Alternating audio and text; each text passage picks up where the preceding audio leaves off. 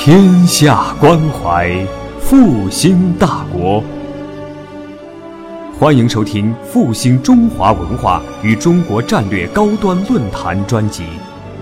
复兴论坛是由兴业全球基金与复旦大学共同发起，兴业全球基金主办的一项高端文化论坛。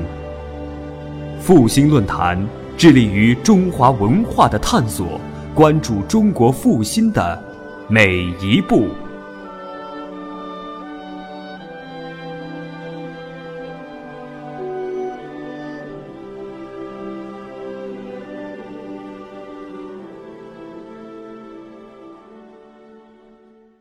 好，谢谢大家，对不起让大家大家久等。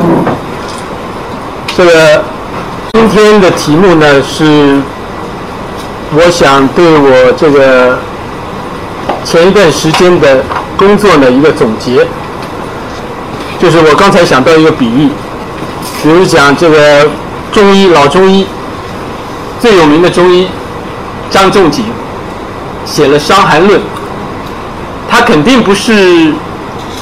刚开始行医的时候就写《伤寒论》，一定是他治愈了好多人以后，他才想到有一天要把他这个治病的一些经验能够总结上升到理论。那么我受到他这个启发呢，我今天要讲的内容是一个最最基础的，就是因为在微博上面经常有人问我，就是到底怎么来辨认图像。对吧？有人就是经常传给我图片，然后说你教我一下怎么变。那我这个问题很难回答，因为我肯定不可能就教你三分钟你就会了，对吧？就像医生一样的，你去看个病，然后跟医生说，你这个教我一下，下次怎么看，我自己就不用来了，对吧？没这么好事。但是呢，事情总有一个规律。所以今天呢，我就向大家呢呈现一下，就是最最基本看到一个图像是如何来辨认的。因为这个，我从这两张图开始讲，因为就想让大家有一个感性认识，大家希望大家能够参与。比如讲，你假如看到这两张图像，当然知道的就慢慢说，是吧？让没有看过的或者不太清楚的人。先说，你们愿意说，这两张图上画的是什么？大概你看到这样一图像，你也许画在瓷器上，也许是在漆器上，对吧？也许在各种各样的工艺品上，你看到了，你会试图要琢磨它到底什么意思。你要根据你平时的生活积累，你会给它编一个。故事，对吧？当然，这个故事你到最后怎么再去找这个文章，就看你这个故事编的离文章远不远。假如离开这个文章十万八千里，给你看这个图，再给你看故事，你也不会把它们拼在一起。有没有人想说一下这张这个图？比如讲，先讲那个这张图上面大概是讲什么事情？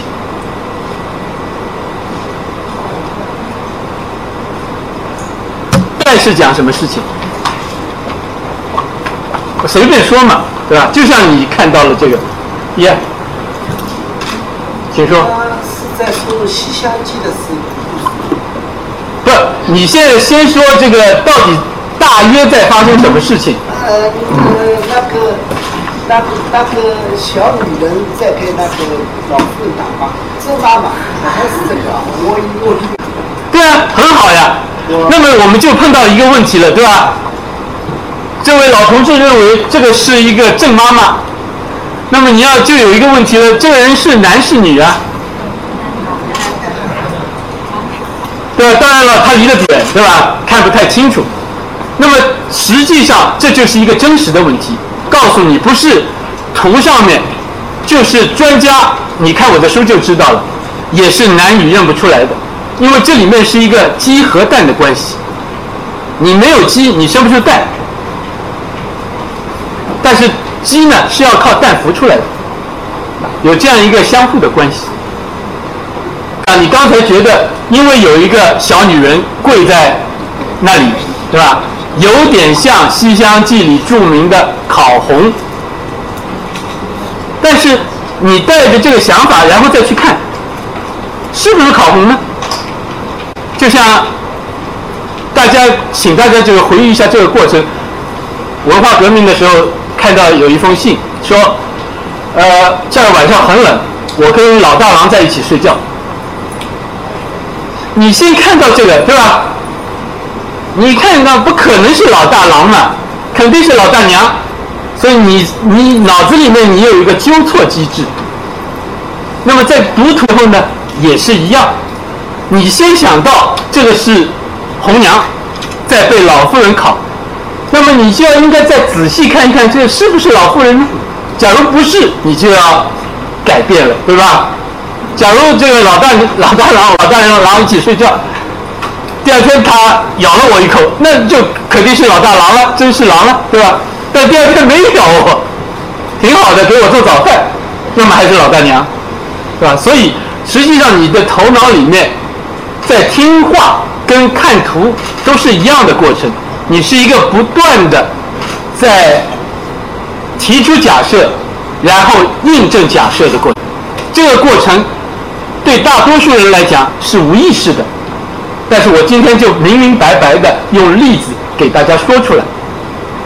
那么再考虑一下，还有人，当然了，现在假如真正有知道故事的人可以发挥一下，大概是个故事。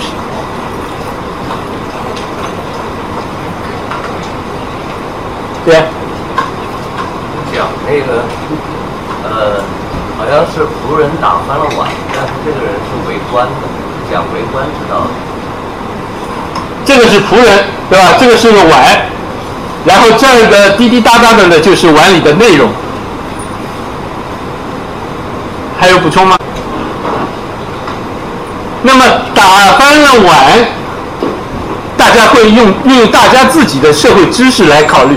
假如你是个仆人，在主人面前你打翻了碗，接下来会会发生什么呢？可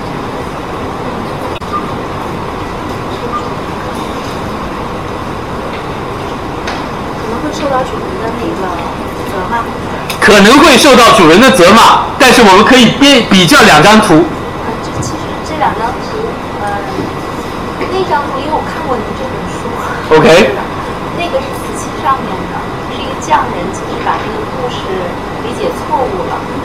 想说这个刘宽他是一个呃身心宽厚的人，对仆人很善，呃很善良，能够宽容他的这种犯错误，而且是他的一个是他的一个夫人在试探他。夫人在哪里？在那个屏风后面。对，然后那那呢是一个匠人画的，他因为由于他的身份，由于他的一些经历，他可能把它画错了，表现的那个仆人好像很害怕，然后那个刘宽好像很很生气。因为那个匠人他虽然在画一个文人讲的故事，文人是讲为官之道。什么叫为官之道呢？就是你在任何情况下都不应该怒形于色。那么这个呢是一个刘宽，他是一个大官，他夫人有一天早晨给他设计的一个 psychological test，一个心理的测试。就是有一天刘宽已经朝服都穿穿戴整齐了，他夫人有意的让一个婢女去给他送一碗粥，然后把粥翻在他身上，看看他什么反应。在故事里面，刘宽呢通过了这个反应，他很和蔼，还要问一下这个婢女有没有烫伤手指。但是就很有趣，有一个，因为这个图有几十张、几百张，有一个匠人，他没弄明白，别人告诉他你要画这样一个故事，他就根据他自己的生活经验，他觉得在大官面前我犯了这样的错误，肯定被骂死，所以他就按照他自己的生活经验画了这张图。这个就非常能够说明问题，对吧？他明明叫他画图，画一个心理测试成功的一个在当时统治阶级中的一个标杆人物，但是他画出来却是画的自己的经，是吧？所以这张图，这个图上面原来都是给小孩子课本，一个叫更屋朝衣，就是送一碗羹，然后把上朝的衣服给朝衣给给弄弄脏了。另外一个叫神色不易，恰恰非常这个 ironically 反讽的，他明明写着神色不易，刘坤已经是怒形于色了，对吧？好，稍微因为要对得起我这个题目，对吧？中国瓷器，我们把这个下面一个例子，我举这个两个瓷器图。你可以看到，在这边这个瓷器图就是用颜色来画了刚才那个图，啊，也是这个鱼把碗丢在地上了，还可能你看到筷子，然后刘宽，然后旁边是一个侍从，从对吧？要给他一直陪着上朝的，然后他夫人就躲在这个门背后看。但是在图像流传的过程中，有非常有意思的一个现象，就是你让我编故事，我可以在说另外一个故事的时候，套用以前用过的一个图像模式。右边那个盘讲的是一个完全不同的故事。完全不同的人物，他是宋朝的一个皇帝。你知道，在传统社会，这个好人家的女人是不能随便抛头露面的，每年就这么几次可以到街上去一下。那么看灯那天是一个这样的一个节日，他可以上街抛头露面。那么这个故事呢，发生在有一次看灯，连皇帝也会到街上去，然后皇帝就大宴宾客，大家只要走过的人都可以喝酒。然后这个女人呢，她到外面去玩，晚了，然后在凌晨的时候，哎，皇帝正好走过这个地方，看到有一个女人，就叫她停住，她心很慌。在慌乱之中呢，一个金杯掉到了地，这就是表达这个故事。那么皇帝就说了：“你喝了我的酒，还要带走杯子干什么呢？”根据故事，这个女人说：“我生怕回家去遭家里人骂，我想拿个证据。我因为到您这儿来喝酒，喝的误事了，回去已经太晚了。”所以我带个碗回去作为证明。你像非常类似的男女关系，对吧？有杯子，但是讲述的是两个不同的故事。所以在读故事化的过程中，需要很多思考，很多知识。还有就是。你看东西，就像刚才这个，对吧？当然，有时候你可以怪自己眼睛不太好，或者看了远了、看花了眼了什么。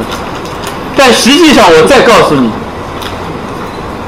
你假如看一个你不太熟悉的东西，实际上你发生错误的可能性要比你想象的高得多。比如讲，这个上面三个字是什么字？高中没问题。第一个是什么字？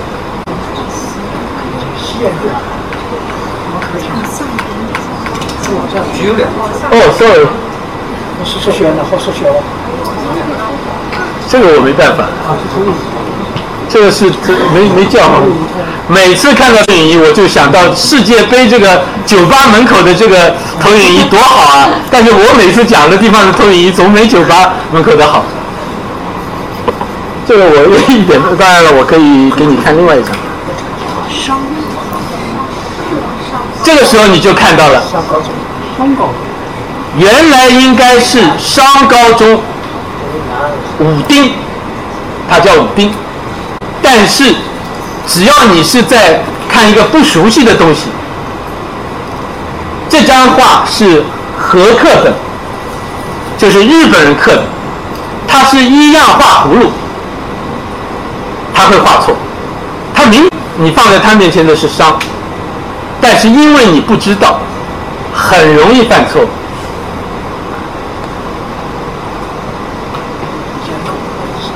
所以我要讲的呢很简单，对吧？就是大的就是如何看懂人物故事画。那么最最关键的，就是如何做到有理据的判断，不能随便判断。你看到一个你就说了，对吧？看到明明是个男人，你说是郑夫人，对吧？这就是没有理据的判断。那么如何做到有理据的判断？怎么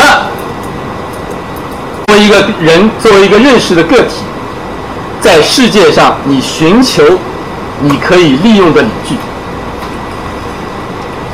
我今天讲四个问题。有了这个呢，就是我有了这个，就是我就说老中医写《伤寒论》，我有了这个，我就战无不胜。你等会可以看到我的武器库是多么强大。第一个是建立一个故事场景的图像传统链，就一般来讲，每个故事它一般不是孤立发生的。中国这么大的地方，什么叫中华文化传统？这个就是中华文化传统的非常重要的一部分。中华文化传统就是你告诉一个人，不管他是山西的、广东的、云南的，哎，他都听说过这个故事。你看到一本书，不管是三百年前写的还是五百年前写的，哎，他都提到这个典故。这个就是叫谢谢，这个叫文化真实的文化传统。假如你这个不知道了，那么谈什么文化传统？这也就是我今天在这儿跟你们说这些事情的目的。然后呢，第二个方面，当然在实际运用过程中，这些都是打乱的，都是要什么有什么，是吧？你可以匕首拿出来，也可以短枪拿出来，也可以冲锋枪扫，也可以。看什么需需要？第二个呢是叫建立整个故事的故事图链。你就是假如就是《西厢西厢记》，我最近写了一本书，整理了二十八个，相信有二十一个场景，实际上有大约二十八个重要的场景，二十一是场分场，但是有时候一个场一个场一场戏里面有两个重要的场景，或者三个分场。那么，你假如建立这样一个故事图链的话呢，你就可以做证明了。哎，你这张图我给你看，就是在这儿放进去正好，别人没话可说。第三个就比较悬，当你什么都没有的时候，你就要会看图，看了图以后，把每个东西都弄清楚。就男要看成女的，对吧？老的不要看成少的。然后，当有一天，就像这个侦探破案一样，对吧？有一个案子我一直破不得，一直，哎，有一天抓住了一个小偷了。好，他的某些身上做的事情，二十年前的强奸犯有关系，对吧？我马上就联系了。实际上就是这样一个过程。这个时候呢，以图配文，你图要读透、读懂。然后有一天你看到那个文了，两相结合，环环相扣。第四个是举几个散例，包括刚才那个例子，就是什么时候？当然了，刚才那个例子不是很清楚。就有时候两个相似、很相似的东西，为什么你要认定这个是这个场景，而不是那个场景？就是我所谓的区别性的特征。现在讲第一个，你看到这样一张图，这张图的特征很明显。最明显的特征是什么？哎呀，今天呃，能不能再再调一调还是什么？不然的话都看不见。调小一点，可以把分辨率调小，桌面的分辨率调小。是吗？我调分辨率吗？是投影仪哎，是投影，就是啊，是投影仪的问题啊。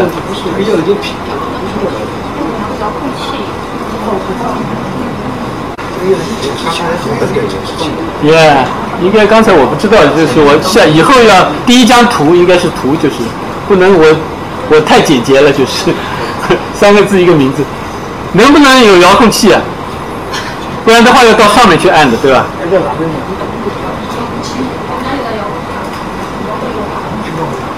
要么 PowerPoint 不要用换成那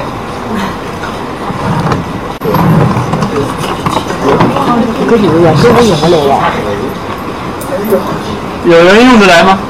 没有我不可以来呀。不是有一个对吧？放大缩小整对啊不怕放大缩小，没有的。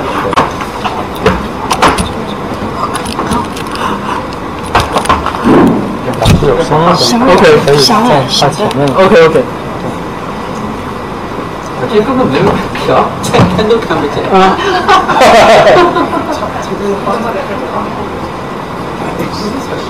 要不就是不要以幻灯片的形式放，就是以 PPT 的那种形式放，可能至少边界不会有。那那那差远了，对吧这样子的话，至少可以看全部。？OK，最初菜单都在写上，哦，这个来了。至少可以全部可以。对，就分掉。要点全图吗？就这样。OK，我再来一下，好吧？永远不行，这样。这样，你拉苦了你。这个往这个拉一点，把那个点。亮，呃，拖拖整个这个，旁边拖整个这个窗，呃，不是不是，往旁边那个车，哪个窗？不可能拖的，不拖。哎，这个不可能脱的，我从来没脱。小呀，这样更小了。啊，这样可以脱的话就小呀。不行不行，啊，不可能的呀。哪个都。没有，他现在是不可能的呀模式。哎，搞不懂。OK，只能这样了啊，对不起。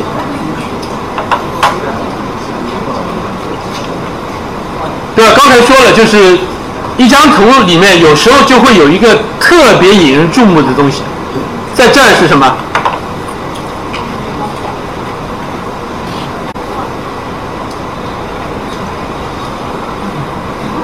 在发表的时候呢，就说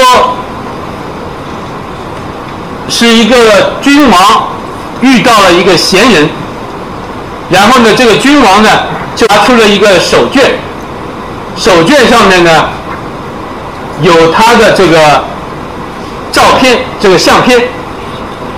因为这个相片上啊没有胡子，所以他认为呢这个相片呢是婴儿的相片。当时发表的时候就是这样的，这个罐子在在国外。那么怎么来破译这个图像？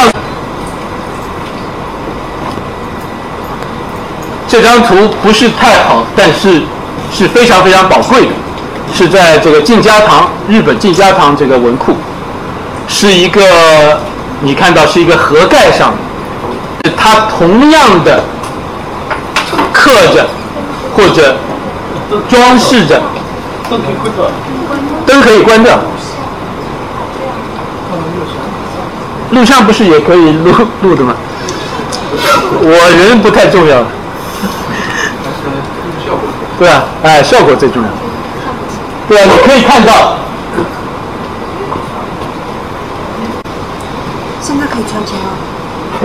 这个是一张画这个是一个老头他把画展开这个仍然是那个人他住着一个工具所以基本的要素都在。对吧？现在可以全屏了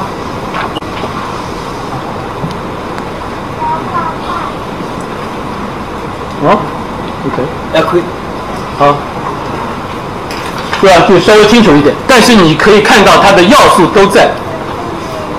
所以我所谓的走遍三大洲就是做这个事情，把世界各地博物馆、私人收藏的有关类同的图像都集在一块儿，这样就可以琢磨出它到底是怎么回事情。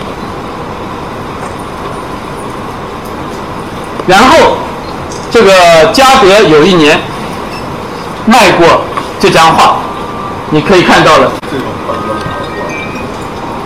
请提提醒大家注意一下这这一部分，对吧？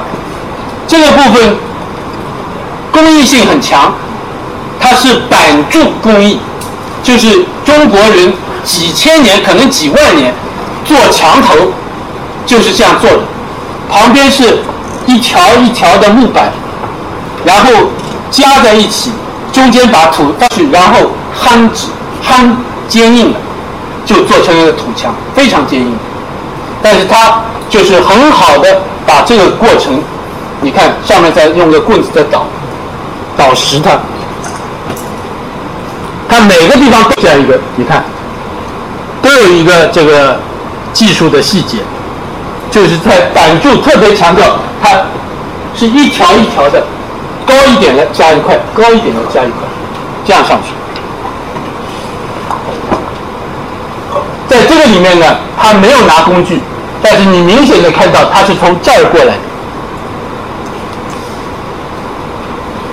这是一个红绿彩的，但是我没有，就因为这个是在伊朗博物馆里面，我没有彩图。你看到了，同样是这个板柱筑墙，这次呢是一个小厮在上面，也是在捣土，是吧？以前的就比较早早期的图像都是这样的，就是这个人已经在下面了，他拿了一根锄头，有时候是一个工具，不太清楚。一个是大官，然后旁边有一个不不那么大的官帮他拿画拿出来，是吧？发表的时候也是就是说，只不过是人物加上风呃这个风景。这个要到十六世纪中期，明末清初，顺治大概是就画的比较这个繁复一点。这个人你看就更像样一点，然后那张特别这个卷轴画画的非常好。来的那个人呢，好像级别更高了，甚至于他肯定本人是这个皇帝，但是照故事的话，他是一个就皇帝的特使。两个这个伞，对吧？后面一个人，他已经是把这个皇帝的这个敕命举在头顶上了，就是把马上要把他招进宫去。旁边你仍然可以看到这个这个部分，就在筑墙的部分。这是康熙的，在在美国大都会。同样是最明显的就是这张卷轴画。所以，当你把这所有的例子散布在世界各地的集在一起的时候，慢慢慢慢的，它就会形成了一个传统，甚至传到了日本。这是十八世纪日本皇宫里面的屏风，你可以看到，这次他是这个人本身，这个闲人本身他在劳动，原来也是应该是他自己在劳动。然后有人问他的旁边的工地上的人，这个人有没有见过？这是整个屏风的样子，这儿有一个另外的这个特使队。那么这个到底是什么故事呢？这张图，这张图非常模糊，因为原图在日本。皇室里面宫内厅收藏，只有全世界只有一个孤本。我这张图是今天上午拿到的，是日本寄来的。我专门为了讲这个事情，到日本去买了两本书。EMS 是很好的，就是比这个宅急送要好得多。他就是三四天里面就就给我送到。宅急送从西藏我买东西过来二十几天。这这个是什么呢？这是明朝的宰相，明朝最有名的宰相是谁？张居正。张居正，他给万历小皇帝，小皇帝当时只有九岁，他为了教育万历小皇帝，所以呢，编写了一个课本，图文并茂，这个就是课本里面的一页，叫《孟赖良》。这是一个故事，就是商朝武丁继承王位的时候，有点像烂摊子，他接过来。那么他一天到晚想怎么把国家治理好。哎，有一天晚上，他梦见上帝啊，给他送了一个良相，就良弼，弼就是辅佐你的人。你看这里，上帝在上面，这是一个良相，这是他，就是会帮助他一起治理国家。他自己在做梦，就是伏在这个桌子旁边。那么这是一半的故事，另一半故事呢，就是他梦醒以后，根据故事，他就让人宫廷画师照着他梦见的人的样子画了图，全国各地到处寻访，他们就寻访到，正好对上了正在这个夯土的这个人叫这个人连名字都没有，是一个奴隶，因为这个地方叫富。就是现在姓傅的傅，叫有没有姓傅的？单人旁的傅。那么姓傅的就是中华民族复姓的祖宗，他们都把他尊为祖。这个人连名字都没有，所以这个地方这个就叫写是写成傅说说话的说，但读岳傅岳，这个傅岳这个人，傅师傅的傅，对。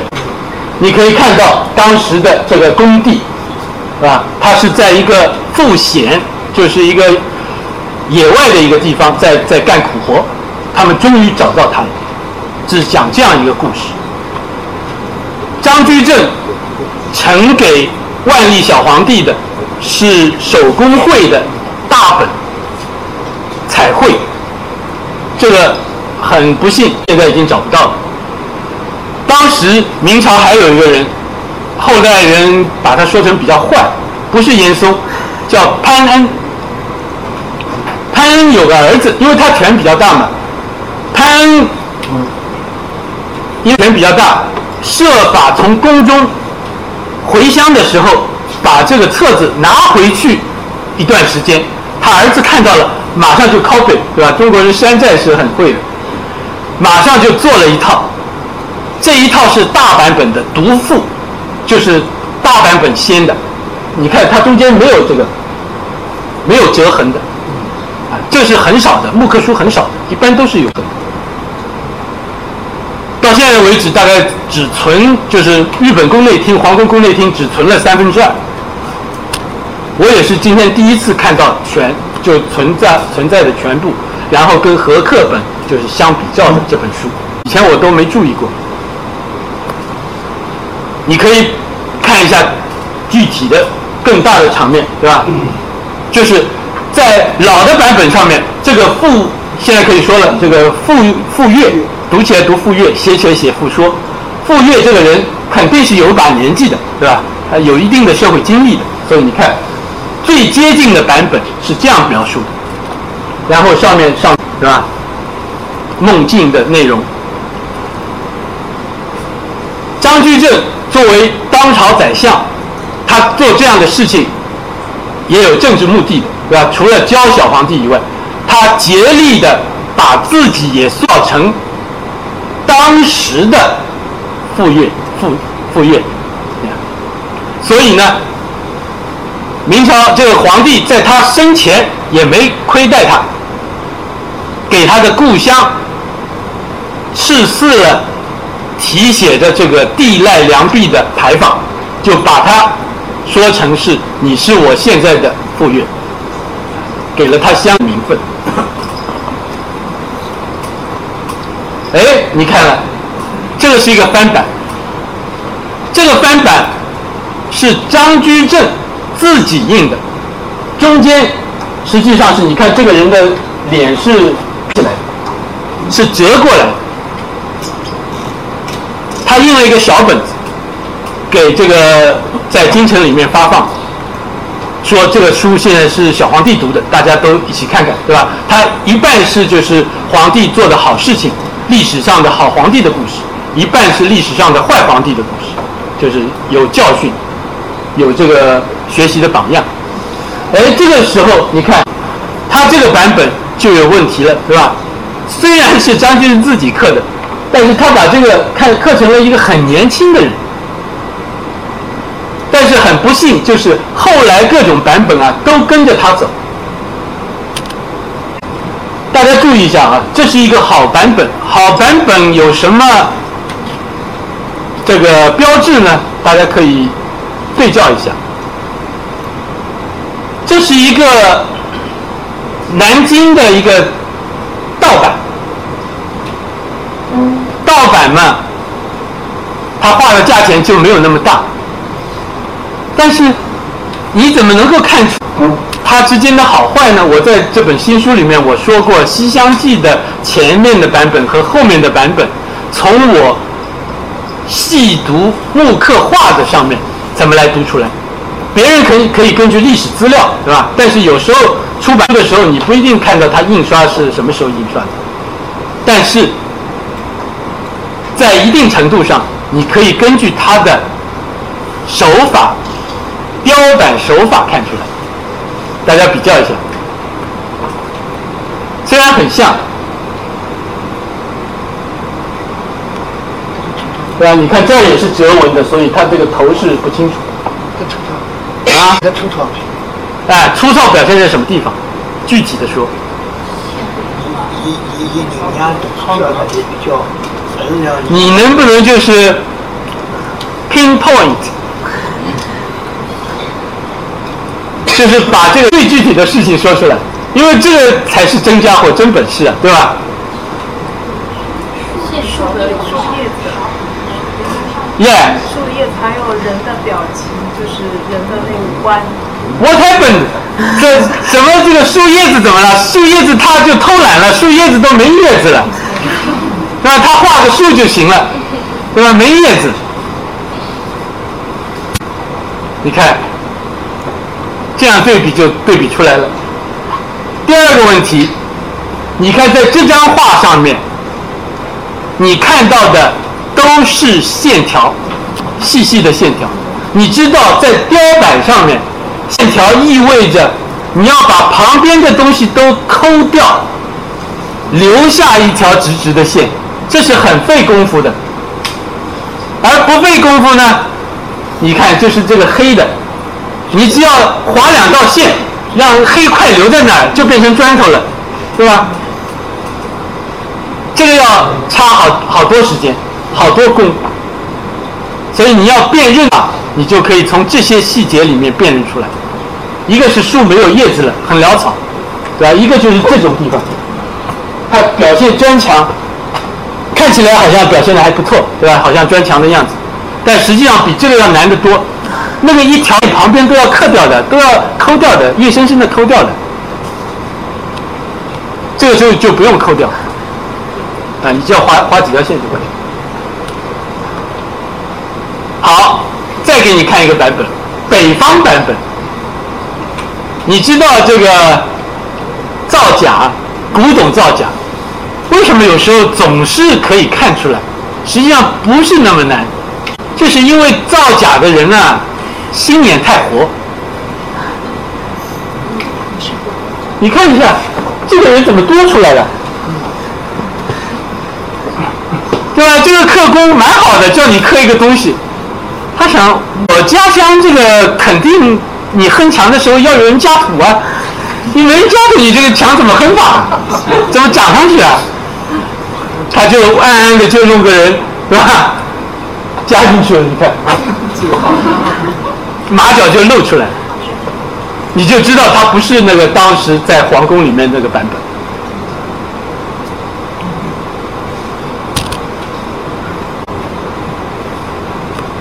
然后我就比较这个这个是和刻本，日本人刻的还不错，但是这儿偷懒了，是吧？但是偷懒这偷的也不错，就是这个桌围，是吧？他用这个黑色，用几几个黑色来表达，比这个稍微要难一点，实际上。这个难，我是意思是说，这些白的都是要挖挖掉的，啊，你要你要考虑到这个，这个最难，对吧？清清楚楚的，啊，非常清楚。好，下面讲另外一个版本，这个人重新设计了同样的故事，你可以看到副业仍然在哼土，是吧？但是这里我为什么今天要提出这个问题呢？因为最近正好买了一个美国教授荣休教授的一本书，叫《道德境界》，就是讲中国故事化的，不错。但是有点小问题，我就讲，我在微博上已经讲过了。首先你看啊，一般来讲，当你钱多了以后啊，或者后代你总是想把这个场面啊搞得越来越露。以前我给大家看过图像，比如讲董永七仙女，开头的时候，宋代的时候，董永啊是个老头子，还有山羊胡子，老实巴交的农民样子，那是在墓里面的头壁画。但是以后你把这个董永七仙女的故事，你要绣成，对吧？绣成这个账目啊，什么放在这个客厅里面啊，你总不能画个老头子像什么样子？董永就变成了一个张生一样的形象了，哎，还要穿上官服，是吧？这些都是会加上去。那么这里呢，我我们就讲这个问题，就是刚才你看，只有两个人，特使只有两个人。后来的人就是虚荣心就强了，特使怎么能两个人啊？特使出去骑马，还要带伞。那么，我请大家看一看，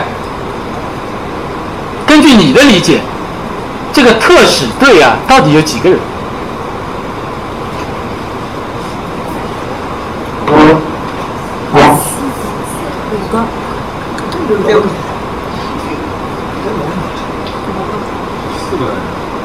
根据他的书就七个人，我也不知道他怎么算出来的。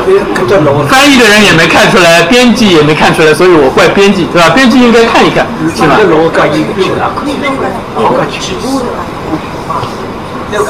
特使队到底几个人？我这样问我不是傻瓜，对吧？假如你一下子就答对了，我就问的太没水平了。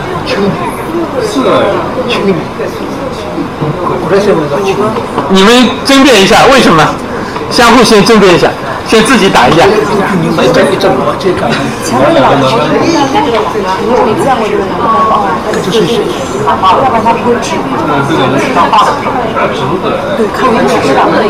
对，谁首先讲，就是这一帮人里面，谁不是特使队的？对，老爷爷不是，老爷爷是指认的人，对吧？是告诉是当地人告诉哦，我们有这样的人，对吧？那么除了他，这个是拿伞的人，这个是牵马的人，这个是拿画的人，这个是拿金瓜的，这是仪仗队的一部分，然后这个是真正的特使，对吧？五个人，所以不是七个，是吧？关键是这个，这个要理解清楚。你假如没理解这个的话，你就不懂什么叫特使队，对吧？你没有理解或者要。这是啥？对呀，没有你就是因为就是这个人，就是我这手甲就是他，不是，是 吧？这是拿拿相的人，对对，拿相的人，所以一定要清楚，是吧？这个一定要清楚。这个美国教授讲讲错了，没人指指正他。我在微博上说了。第二个问题，他发挥了。我刚才说了，根据《尚书》，根据《史记》，这个商本纪复显是武丁那个商高宗派了人在边远地区拿着找到的，找到的时候他连名字都没有，他是在别人的工地上面在干活。但是这个美国教授居然连这个基本史实都不顾，他说这个以前的话，这个傅业的这个漏上没什么画，这个画傅业的房子啊有一个大围墙。这不是凭空乱乱造嘛，对吧？这不是傅业的房子，是他在给别人造墙，对吧？这个是一个基本事实。然后就说了，哦，当时江南的明清的士大夫啊，都很喜欢这种田园式的环境，什么什么什么什么。你假如基本的史实都没搞清楚，你的发挥都乱发挥，所以这个是非常要注意的，这是一个学术态度的问题。刚才还说了读画的问题。对吧？一定要看清楚，这个不是他们特使队的人。那是这个是原话。傅越的陋室在早期版本中几乎不能见到，傅越没有家，根本没有陋室，比蚁族还不如。傅越的房子被一面围墙环绕着，这个居所与明代诗人理想中的田园隐居处类似，进一步表现了田园隐居生活的新主题。根本不搭界。然后他说，巡访队的人增加至七人，而且还加上了一匹马。这匹马明明是那个主特使坐的，对吧？骑的和一顶华盖。他们已经准备好隆重的将傅业送进首都了。这个也是乱造的，对吧？我们看到这个气派很大的人，他肯定，啊，他可不可能牵马？牵马的。好。刚才讲的就是你要解决一个问题，你要把当你把这么多的数据都集中在一块一块一块的时候，是吧？你这个打击就是非常沉重的，是没人能够撼动你。第二条讲就是你发现了一个故事，一张画，你觉得这个是这个故事，但是假如你能够为这张画。有一个故事图列，就是怎么故事怎么开始的，怎么开始的，怎么开始的，走到这一步，哎，这张画放进去正好。这个又是一个很坚强的一个证据链。我也是从微博上的事讲起，我都要讲具体的事实，从来不编造。微博上有个人问我，他说有人说第一张图是朱子家训。听我讲讲，是不是？哎，为什么他说朱朱子家训呢？因为黎明即起，洒扫扫庭除，是吧？朱子家训的第一句就是这个，要你早上起来很早就先把院子扫一扫。他觉得拿把扫帚就是黎明即起，洒扫庭除。他给的是这张图。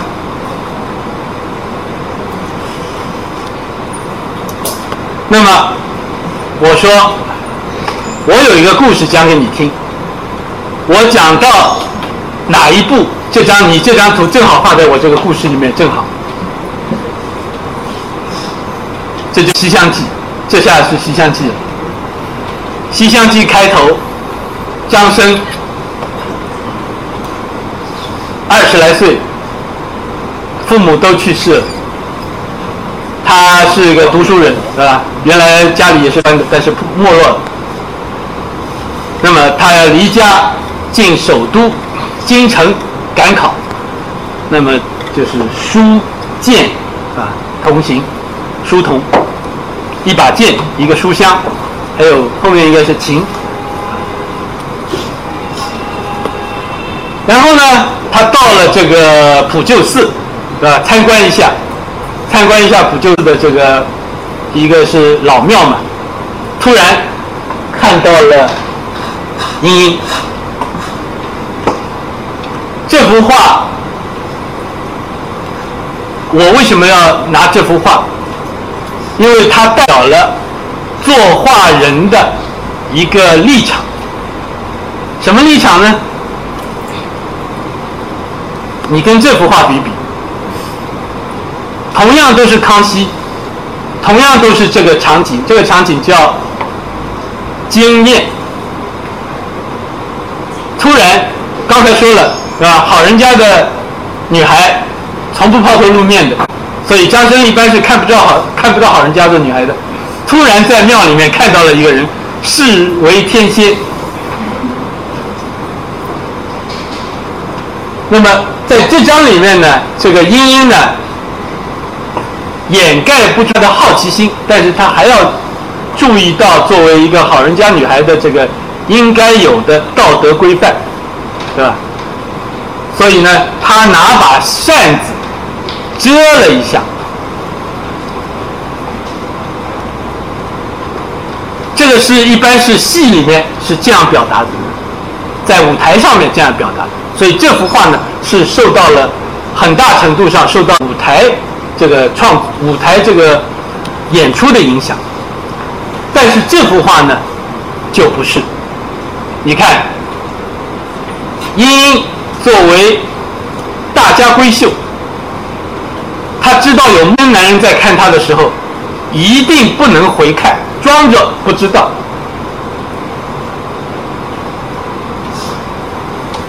这张图也符合他本身这个瓷碗的身份，因为这个瓷碗后面是中和堂，中和堂现在还不能明确，就康康熙这个中和堂不能明确知道到底是中和堂是谁，这个堂主是谁，但是可以知道他是非常高规格的，是宫里面的，可能是达官贵人定制，所以他要考虑到我这个东西拿回家去。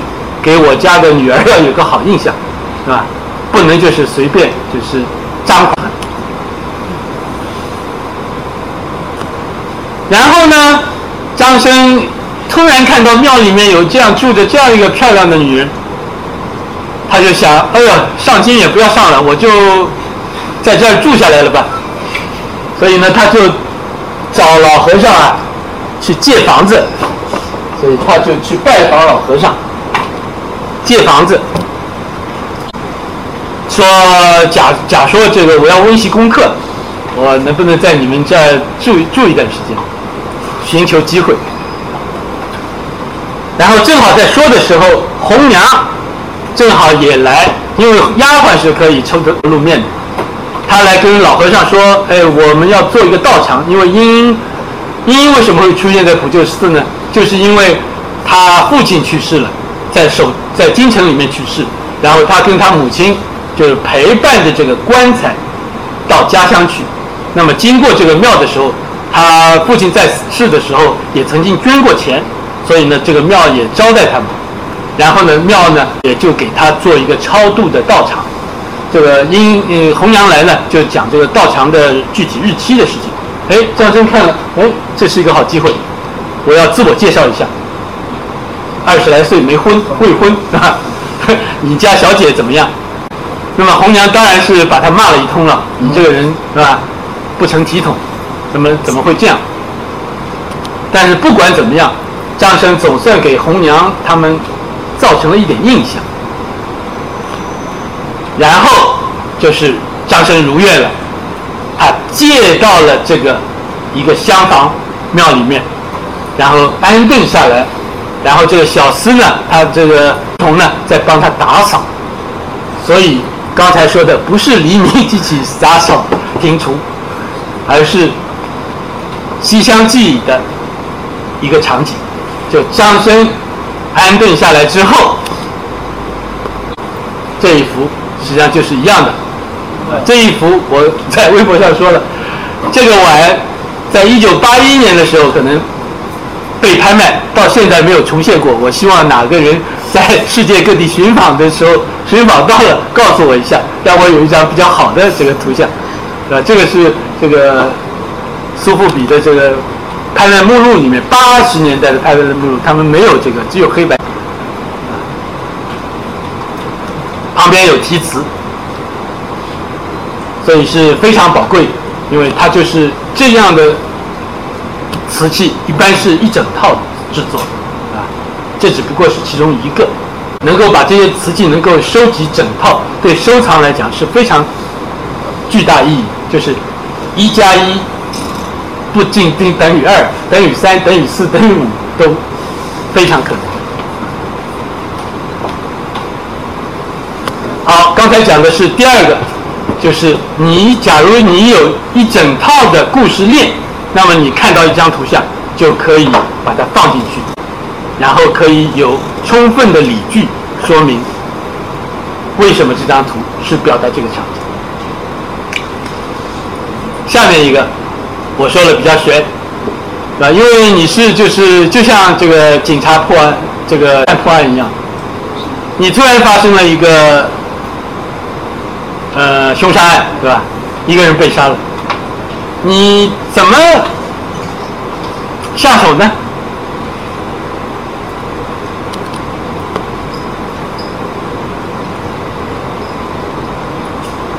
比如讲，你突然看到这样一张图，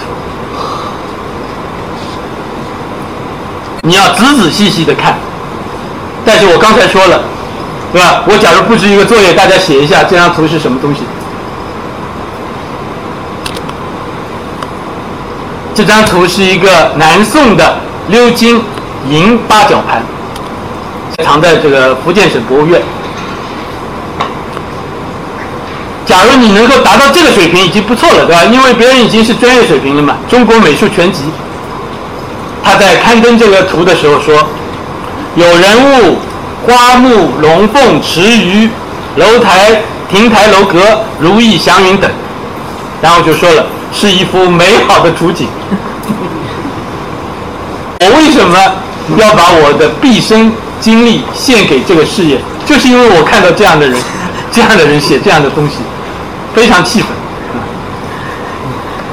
你就国家给你工资养着你，就写这样的东西吗？对中国民族的传统文化有什么好处啊？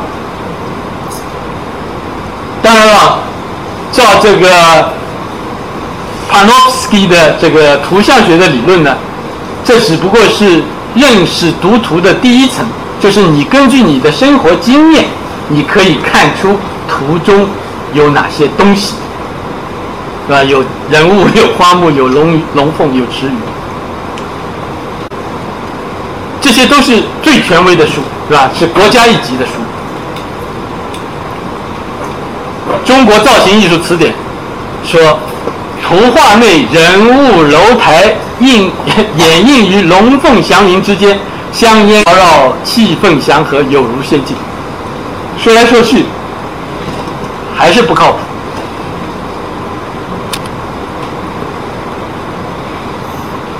那么，杨志水水先生呢？他提出了一个说法，他有文章，这个文章在好几本书里面都能翻到啊，你们自己可以去翻。他说，刚才这张图呢，讲的故事呢是《列仙传》里面这个干子的故事。为什么呢？比如讲故事里面有。犬有狗是吧？然后有台殿公府，有青松树森然，还有喜鱼。喜鱼我们没看到，但是有鱼对吧？然后有药，然后有个可能有个中年人，成都令乔军。然后我们看到了有龙。有鱼有龙，是吧？然后又谈到了犬。由于这些东西，杨之水先生呢认为刚才那幅画是讲这个故事，但是把故事大家可以自己考虑一下，对吧？把故事跟文图配起来，有没有做到我刚才说的这个环环相扣呢？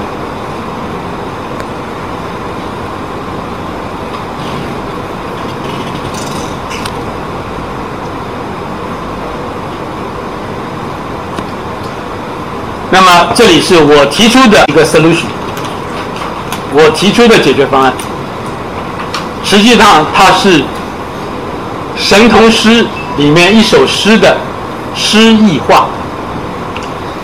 《神童书》是这个《神童诗》里面这首诗是：道院仙客，书堂影相如，庭栽栖凤竹，池养化龙鱼。那么我们对一下，对得上吗？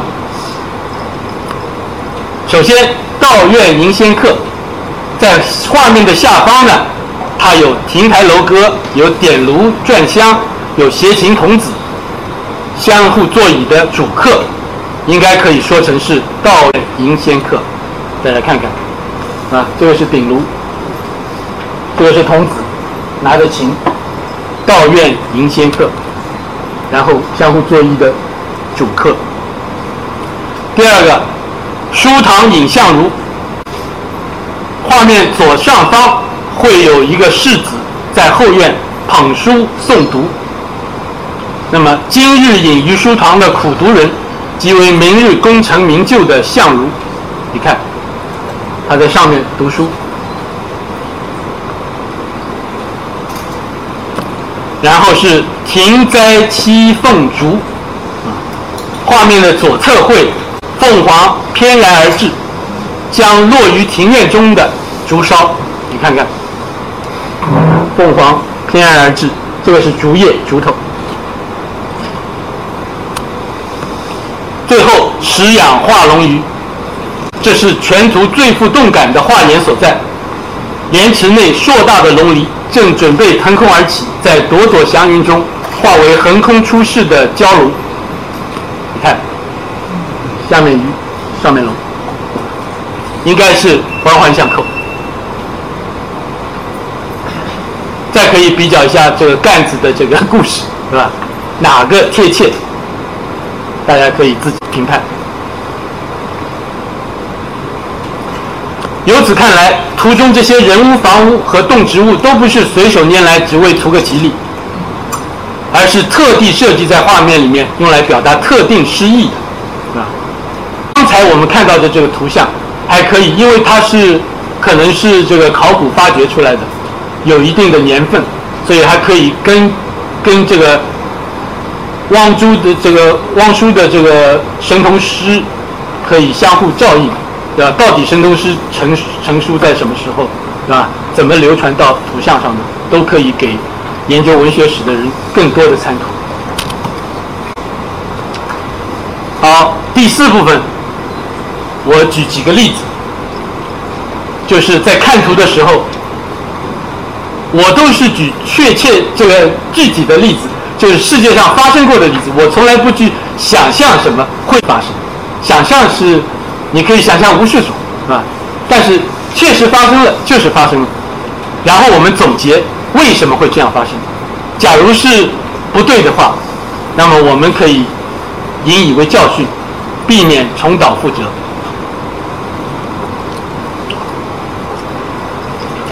这也是杨之水先生的一篇文章，在好几本书里也有。他讲的是陪行故事。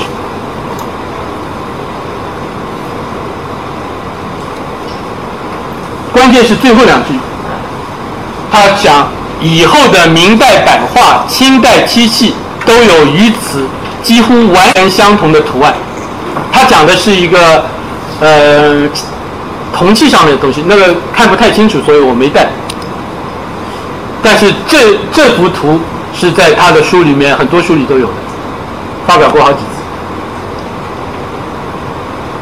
你们看一下。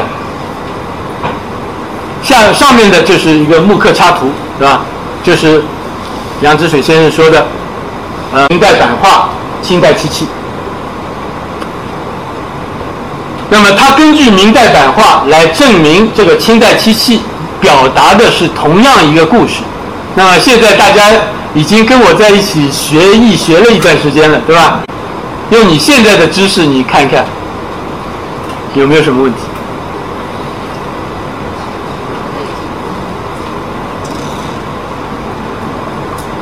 这个是小测验，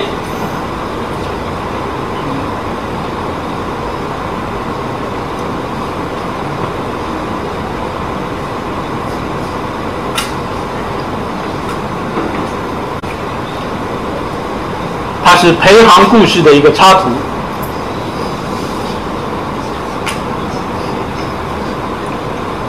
当然，技能技巧是综合性的，对吧？有时候这个起作用，有时候那个起作用。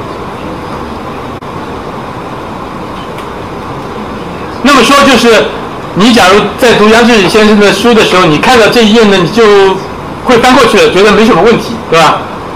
那么恰恰你一边看的时候呢，就发现问题了。是因为那个老妪太年轻了吗？什么？是因为那个老妪太年轻了吗？看不清楚。啊，你这句话里面有一些有用的词，but wrong person。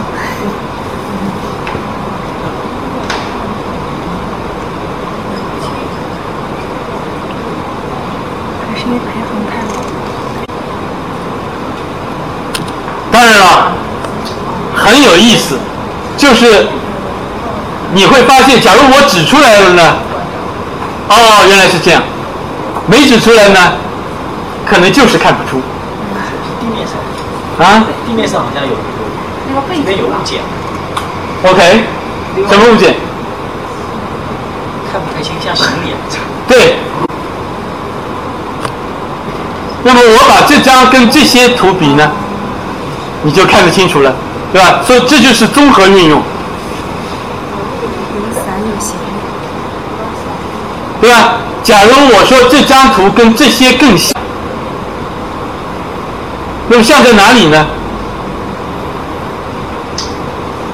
比如讲都有什么？都有伞，都有行李。那一个是包裹，你现在可以看到的，这个是包裹，包袱，对吧？啊，这个是伞，这个伞还是非常先进的一个伞，对吧？油布，对，竹子的，对吧？然后可以好理解。哎，然后你看，我有这么多的例子来支撑我，我一站就是弓步马步，你随便打。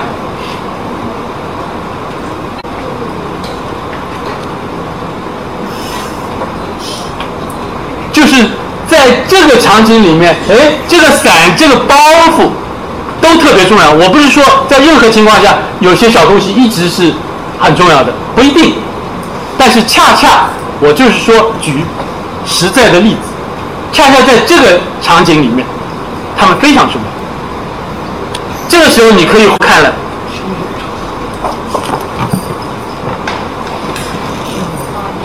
刚才你说的，对吧？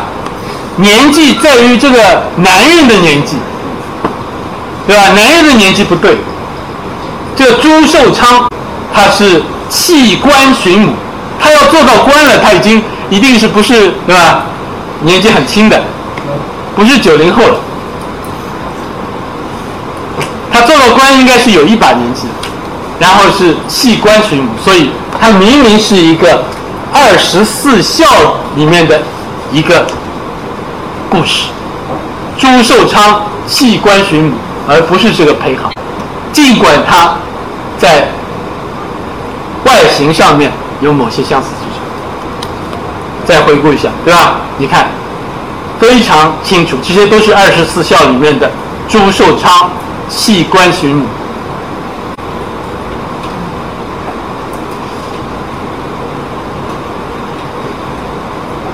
各种表达方式，你看，恰恰这个伞非常重要，这个包袱也非常重要。而且这个都是一些偶然性的东西，而且画这幅画的人可能因为强调他孝子不能太奢侈，他从来没有画过仆人，他弃官寻母没有带仆人回来，哎，没有像其他的里面搞了一个仪仗队啊什么的，是吧？好，下面一个例子，这是最近芝加哥大学搞的一个展览会。就是中国戏曲在图像上的反应，这是一个一种绣的方法，是吧？一种绣的枕头的面子，枕套，枕套上面绣的东西。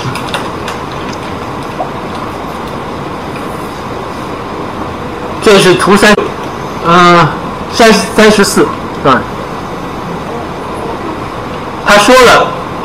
这个《西厢记》里面的叫 “commotion over a letter”，promotion over 就是《西厢记》里面所谓闹简的意思。为什么闹简呢？简就是信信，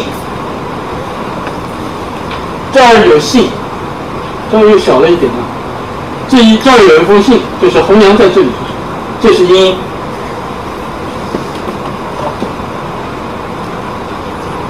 红娘在这里，闹简的意思。但是不是闹简呢？我们要用刚才的综综合知识，是吧？因为你看到了信了，就是闹简啊。茵茵每次读信读信都是闹简啊。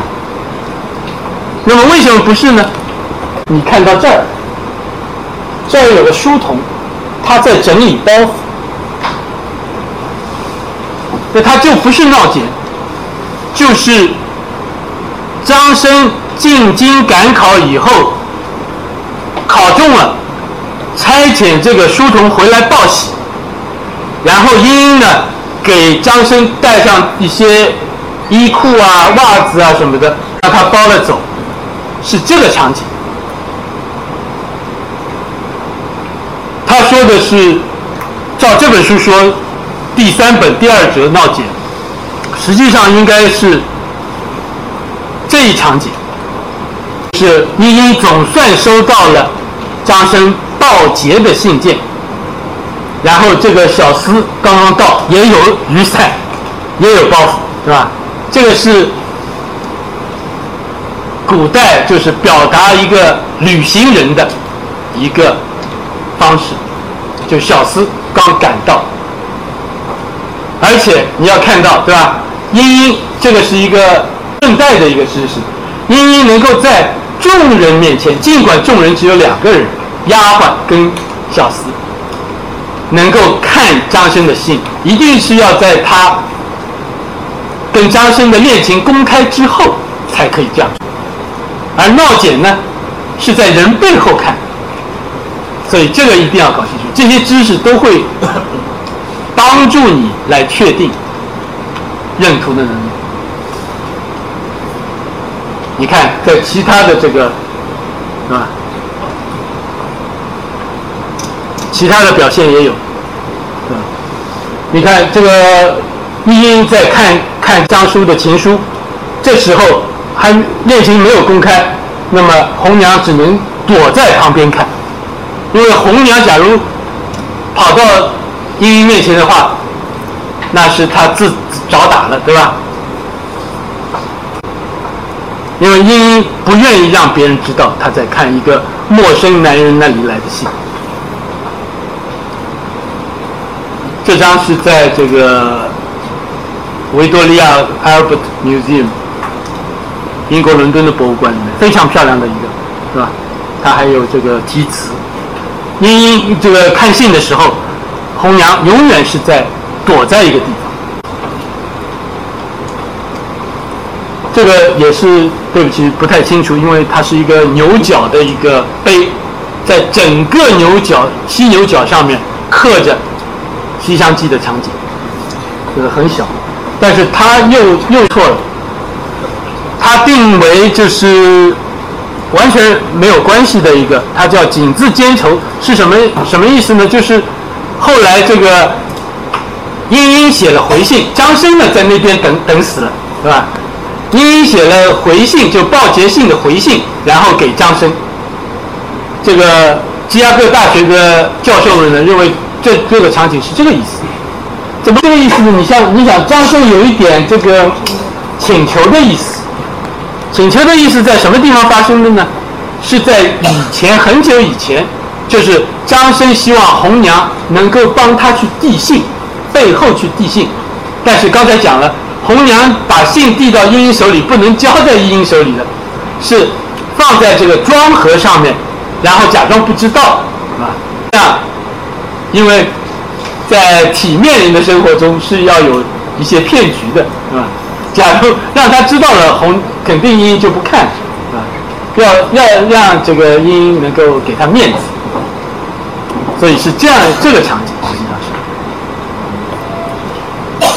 所谓的锦字兼愁呢，实际上是这个场景，就是这个小回来了，拿着英英的回信，然后张生再看，完全是风马牛不相及。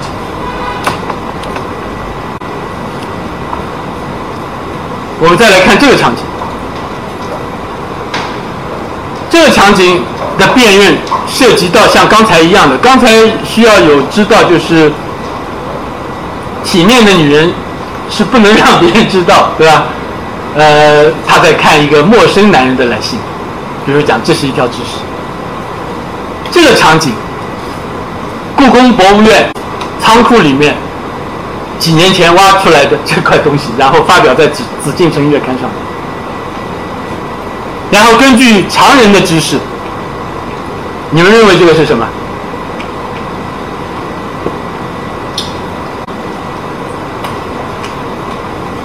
这么窝囊的男人，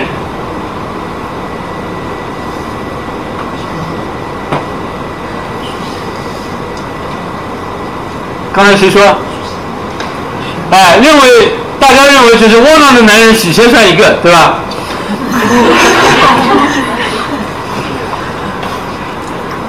紫禁城杂志也是这样说的，故宫的这个没什么他台摊台的，对吧？故宫专家也这么说。但是这里面有一个问题，断桥是这样的。不是，关键是，我当时第一个关键是这个，半夜，断桥不是在半夜发生的，为什么要有半夜？这是一个凭据。第二个凭据，这是嗯历史性的凭据，就是《白蛇传》的图像在康熙时候是没有的，这是一个断代的历史。没有《白蛇传》是康熙时候，康熙时候《白蛇传》还没流行，还没有到变成图像，啊，所以有这两条，然后还有倒过来的，这个你看，这儿有百花点将，这就很明显，很明确了，就点明了这场戏。当然了，这这是一个 puppet show。对吧？是一个默一个偶偶人的一个东西，但是他手里的剑已经没有了，因为保存了可能一百多年了，是吧？他是制作的纸偶或者什么布偶做出来的，但是他非常明确的表现了这个跟百花有关系。嗯百花公主有时候变成了在民间流传的时候，他有时候不注意，他就写成百花亭，是吧？你看也是，啊啊。这就非常明确的说明了，它不是断桥。这个我认为是中国年画里面最漂亮的一张。我以这张作为今今天的结束，谢谢大家。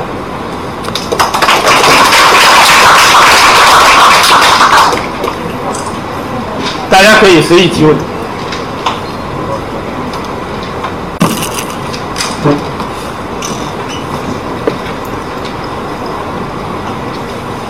大家随意提问吧。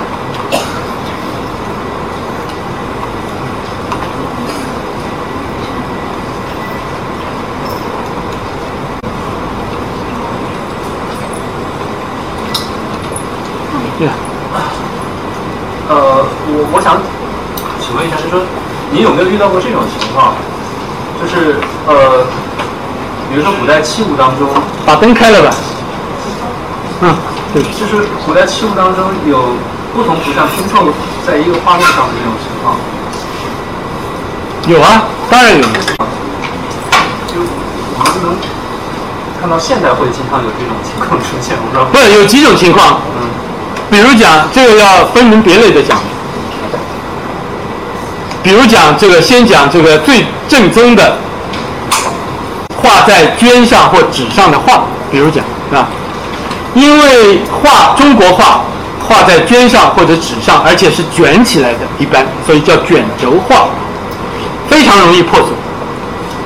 或者实际上当初呢有许多卷轴画，当初是屏风画，屏风坏了，剪一剪，然后贴再裱一裱，就变成卷轴画，啊或者变成这个都可能。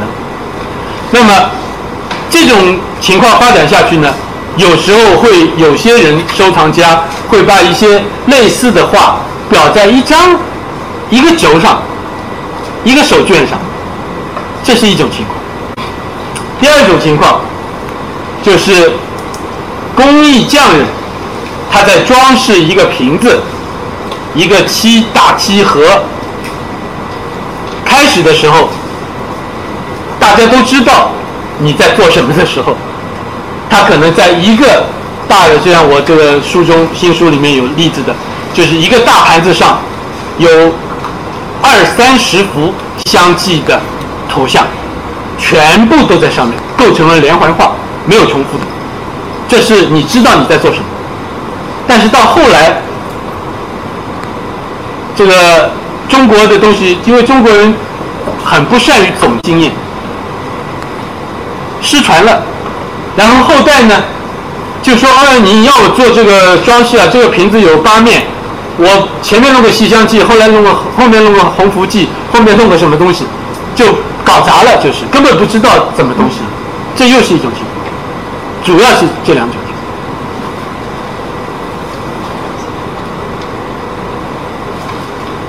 那我问两个问题啊，第一个是像您这样去那个各个啊美术馆、博物馆去逛的话，去搜寻这些图像是带有目的性的，还是长时间积累，然后看到了很多，然后可以现在拼凑成这样非常具有呃连续性的各个朝代相同的图画啊？就是这第一个问题。第二个问题是，对于我们这些没有那个呃经验或者那个知识背景的人，在逛美术馆的时候，面对那么多藏品，但是很难理解的话，有什么好的建议吗？这两个问题，OK，世界上什么事情我刚才都是都是因果相搞在一起的，都是鸡和蛋的关系，对吧？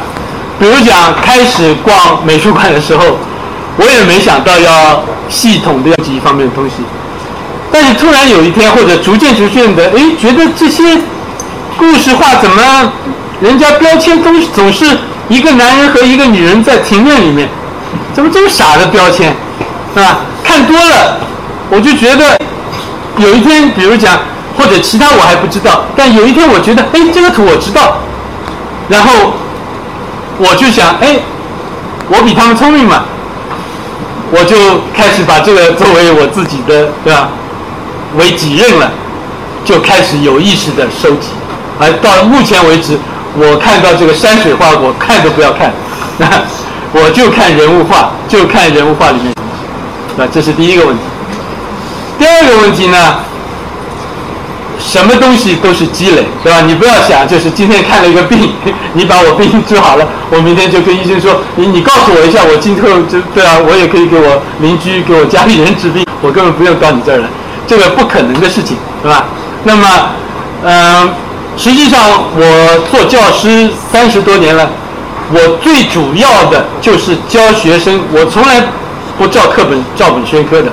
我教进入课堂就是让学生感兴趣，你只要感兴趣了，你自己是会学的，我相信这一点。所以呢，你感兴趣了以后，你慢慢找这方面的。比如讲，我跟你说，你今天可以除了看我的书以外，看这本书不错的啊，叫《道德境境界》啊，它就是讲中国故事画的。中国写中国故事画的人很少，为什么呢？因为呃，从苏东坡开始，他就说，我们现在假如你还要把画画的像，那是小孩子的见识。从此以后呢，因为你知道中国几千年有科举制度，一千多年可能，然后中国只要你是家里稍微有点底子，你这个年轻男人呢都要书法，都要考科举，所以呢，中国男人就把书法呢。到现在为止，我签一个字，人家说：“哎呦，你签这么差的字啊，还要笑我，对吧？”实际上，我签这个字跟我，比如讲跟我说的这个讲座内容有关吗？不是因为我字写的差，我讲座就讲不好啊，对吧？但是我就说这个影响，就中国男人呢，就认为写字写得好，是像你衣服穿得好、车开得好一样的，是一个对外的一个招牌。由于这个影响，中国的传统文人就拼命的利用他们掌握的话语权，夸山水画的重要性，因为他们只会画这个画，只要你会写字，你就可以涂几笔，你就可以画个竹头，还要说什么，呃，书法跟画画是一体的，一家人，对吧？不好好学习，没有家人的水平，不会画，把脸画得像，他们就说 我是书法同宗，我要你要这个从画里面要看出笔意，要看出书法的笔画，你这个画才高级。所以由于这样一些宣传，特别到了董其昌，明末的，对吧？恶霸文人，他就这个把这个说法就成了就是禁锢大家头脑的一个一个一个理论吧，就只认为文人画、山水画值得值得学、值得考、值得这个研究。实际研究来研究去，我看他们研究的人只会说什么气韵生动，气在哪里啊？韵在哪里啊？对吧？然后又是什么寸什么寸什么寸，就是这些话。但是我们作为我们来讲，特别是我这个立场来讲，只要是存在过的东西，都是可以研究的；只要是物，都是可以格的，是吧？格物致知，都是可以达到知识的。只有你隔新鲜的物，才会达到真知。那个风景画隔来隔去，我就没看到他们隔出什么名堂来。所以呢，你对这个故事化假如感兴趣呢，逐步逐步是会接受，引起兴趣，然后你会伸展各种触角，来像海绵一样的吸收相关的知识。谢谢。谢谢。李老师，我我想就这幅画来说，你在拓展这，我我我不学画，但是这个画的是不是画错了？这个透视感好像是没有。你看这个平来，平来上面一个柱子，柱子怎么反过来？你看就是啊，不是一个这个很有人可以帮助他吗？跟跟跟跟人是不是都能不就是画的最旁边插画？哎，这什么道理？这个跟儿子可以可以，我的是。啊，sorry，我没听听清楚。这个透视感，哎，不是像西方画出来有的透视，哎，前后的。你刚才说的是哪一个特别不好？就是那个平来，就是这个是。哎，这个和这个对和这个，另外还有一个就是这个这个墙的这这个墙的边缘，好像好像是又又像在外面嘛，又像在里面，好像这感觉这个透视感觉好像是没有。它的层次是这个是一层。然后这个是窗，对吧？一种窗，然后这个又是一层，这是第三层，对吧？对。我的感觉就好像……啊，我只能这样说了，你的眼睛被西方的这个透视法弄坏了，对吧？你不能只用一种眼光来看看待世界上的事物，啊，你这个是完全从这个，实际上你要形形成你这样的看法，也是要经过训练的。但是不等于就是你一旦形成了这样的看法，你会迁就他的。你知道这是艺人画的，你只要知道他想表达什么，对吧？我假如讲这是一层，这是第二层，这是第三层，而他们在第三层里面，大家是没有意义，对吧？假如能够达到这个目的，那就够了。你不能用现代人西受过西方训练的人的眼光，也来要求一两百年以前天津杨柳琴的艺人。这是不符合辩证法。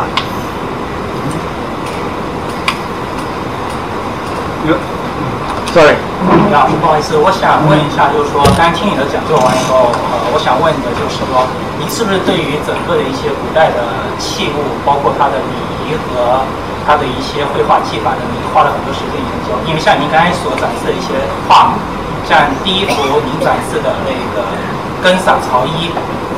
左边的那一幅应该很明显，应该是宫廷画师；右右边应该是民间画师画。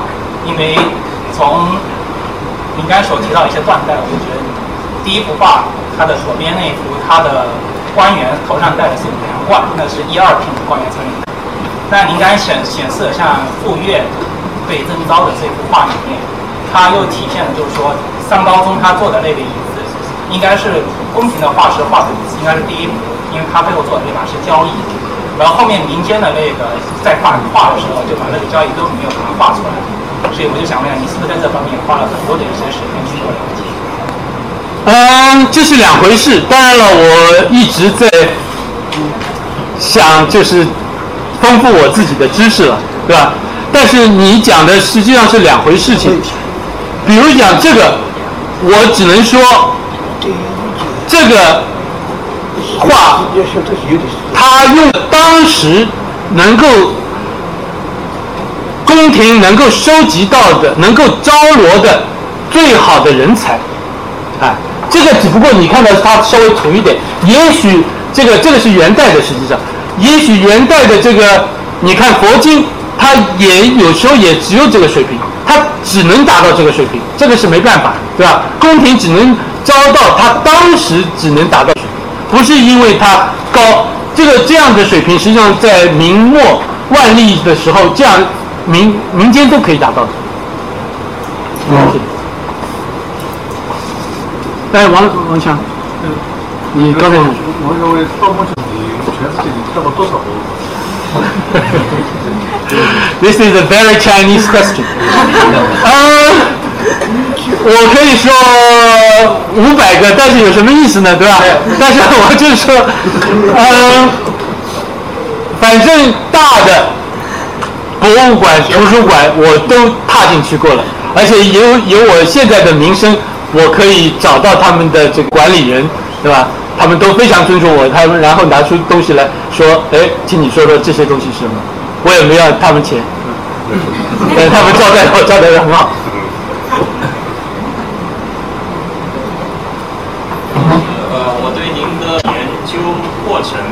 兴趣，就是您怎么开始研究这个主题的？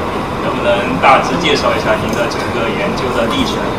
然后像研究这一类东西的话，一般是采用什么样的研究方法比较多？因为我是门外汉，所以想了解一下，作为一个入门的人，可以掌握哪些方法，还有什么好的书可以推荐？呃，先回答第二个问题，因为第二个问题就是我今天做的事情，对吧？所谓方法，我今天就是我刚才开门见山就说了，我今天来讲就是，假如你知道张仲景，知道《伤寒论》，就是我已经看好了好多病人，我要写一本我的《伤寒论》，我要写中国图像学，然后我就今天试图就是把这个最基础的一些方法跟他们跟大家讲一讲。当然，真的要成书，还要有各种 elaboration，要跟深化，要这个细化，对吧？那么倒过来讲，就是你讲为什么我会走上这条不归路的？这个这个话呢，我已经讲过无数次了，当然我可以再讲。就是因为我的专业是英语语言学和语言哲学，但是呢，就是恰好我在新加坡国立大学教书的时候，有一位朋友他来哦，倪斌，他说我有一个朋友，他是一个出版商，他手里有一部稿子叫《中国陶瓷词典》，是英文版的。他们呢已经找了世界上这个是有人把这个中文翻成了英文，但是呢现在缺一个英文的审稿人或者编编纂者，这个稿子不能用，给这个伦敦的这个陶瓷专家看过的，他说根本不能用，因为他是个老头。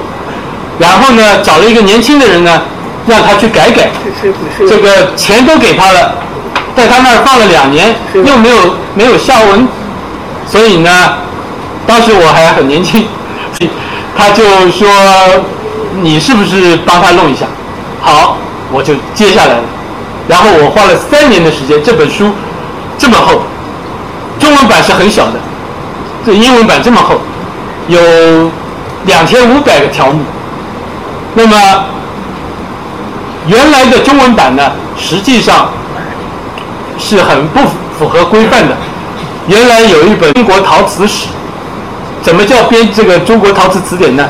它就陶瓷史里面看到相应的段落就抄一下，对吧？就列个词条，就就变成了一个词条。然后就是分门别类这样排一排，然后按笔画，对吧？从小排到大，就变成了一个简明词典。实际上没加多少东西，而且因为你知道词典的话，它应该这个起手语是什么，都要有一个起手应该是一个定义最好，对吧？定义应该是一个总差，比如比如讲人是四足会行走的动物，对吧？这个动物跟人之间就有一个差别，然后这个定语放在里面，四四肢有肢会行走就是一个总差，是吧？不是任何一个动物，不是直立行走的。那么我要把实际上要要真的变成一个让西方人能够瞧得起的一个词典呢，要这些工作都要重新做起的，都都要规范化。那么我花了很多时间，在花这个所谓编这个词典的过程中呢，实际上是不是随便翻译的？我要比如讲这个制作陶瓷的过程。我看中文翻成英文没用的，因为你翻成所谓的英文，别人也看不懂。我要拿英文的制作陶瓷的书来看，他们来描述这个整个过程的，对吧？用这样他们的语言才能够重新套上去。那么这一套东西比较 boring，但是我其中有一部分就是讲到了陶瓷上面的装饰图样，哎，我对这方面比较感兴趣。那么刚开始看的时候呢？因为我已经养成了这样学术习惯，就是什么东西你都要找世界上最好的人去问，找差的人问了没用的，告诉你一些都是都是不要相信他们的，对吧？这个我看书，比如讲外国出版的书，要看就看这牛津大学出版、剑桥大学出版、哈佛大学出版，中不溜秋的书，当然这个你这个专业只有中不溜秋的人出版也没办法，对吧？但是。只要有好的出版社，就要看看好的出版社。那么我当时有这些问题，我就去问哈佛大学这个中文系的人，问中国国内的中文系的人，没有人能够回答我问题。这个时候我就想，既然世界上没人没人能做，那么就我自己来做。这就是我怎么走上这条道路。是，你好，我想请教一下，就是关于呃呃中国古代瓷器上，呃，它如果是个人物图，是不是所有的人物图它就一定有典故，一定有故事，而不是当时的工匠随心所欲画出来的？当然，这是一个非常大的问题了。不过你要知道，讲一个范畴的问题，对吧？你可以说，所有画上有人物的都叫人物画，啊，哎。那么人物画有时候还包括是肖像，是吧？它完全你可以看到，它就是摆这个姿势，或者周围一点布景都没有的，啊，这是一种，在中国古代叫绣像，有时候叫，这是一种，是吧？然后呢，还有一种在西方叫 genre painting，就是风俗画，就是他的一幅画是表达一个，比如讲播种根枝图，中国的根图，啊，就是。嗯，收剪子啊，或者养蚕啊，这种图，这种图就不是古诗画，啊。但是你知道是一个场景，它在解释一件事情。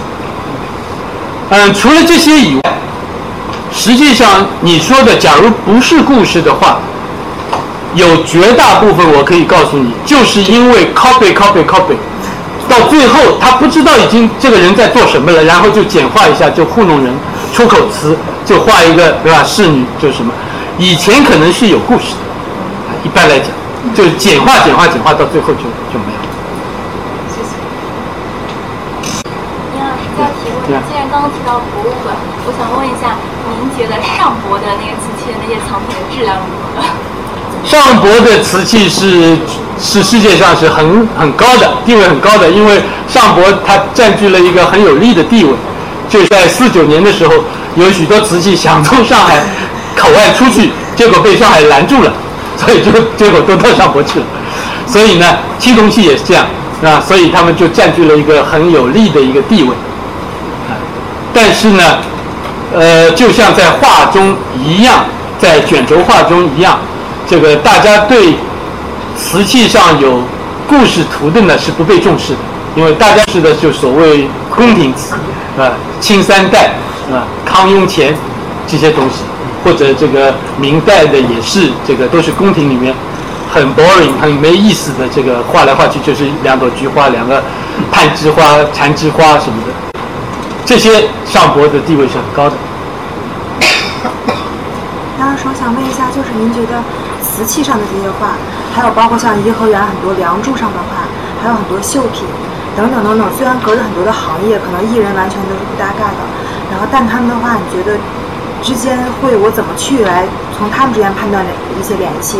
比如颐和园好多的小画就很难判断，比如说刘备见水月，还有水镜，或者和刘备那个三顾茅庐等等等等之类的，它很多地方这就是跨行业的，我怎么去总结它？不是，我就是跨行业的，我不是研哎，我不是研，实际上我开头是从这个瓷器上面开始，但是我从来就是跨行业的。任何的这个现在的专业术语叫媒材，跟媒体有有区别，是吧？媒材任何材料上面制作成功成一个工艺品上的图像，我都解释，哎，我都是我研究的范围。那么你刚才说的，实际上你不要考虑这些事情，你就看到一个图。就考虑里面有什么东西。那你有没有觉得哪一个保保存的、保留的整个体系比较好？嗯，瓷器上面比较好，因为它这个不容易打碎啊，它只要在，它就是在，不太容易被 corrupted，呃，不太容易被腐蚀掉或者怎么样。绣品上面这个就是变得越来越辨认的机会比较多，因为他们做的人都是不识字的。哎，它靠背，因为你不有时候不知道靠背什么，你就会很容易出错。所以绣品上面它经常是保存下来也是不是很离这个故事内容很接近的，它简化的或者怎么样的东西很多。但是你根本不用考虑这是什么媒材，实际上，哎，是东西接近什么东西，你有像我刚才说的一定的理据来证明它就是什么。我想说一下我的看法，我觉得这个不是没才的问题，最重要是我觉得我们的那个文化的断层。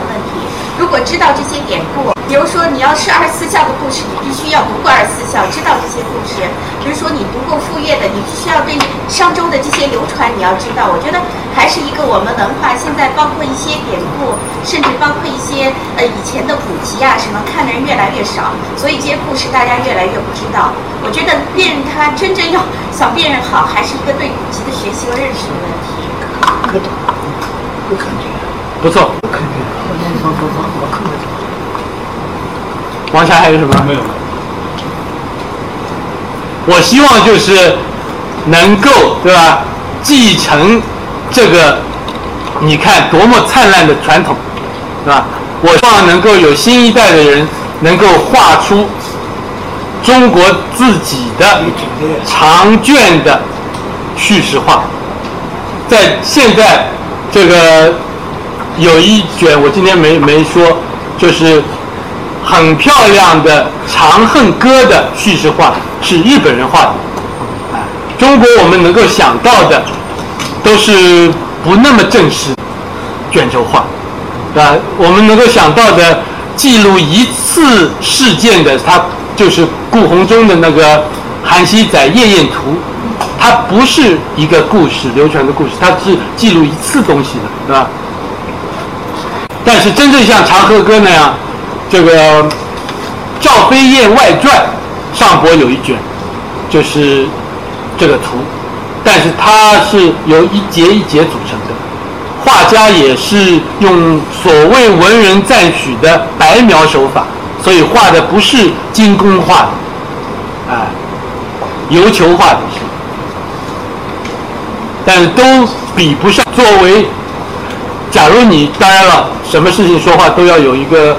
的背景对吧？假如你以西方，因为你进西方博物馆，刚才说到博物馆的问题，你看到大量大量的作品都是故事化，都是历史化，神话故事也是历史化啊。能够以这个为背景来考虑的，中国很少很少很少。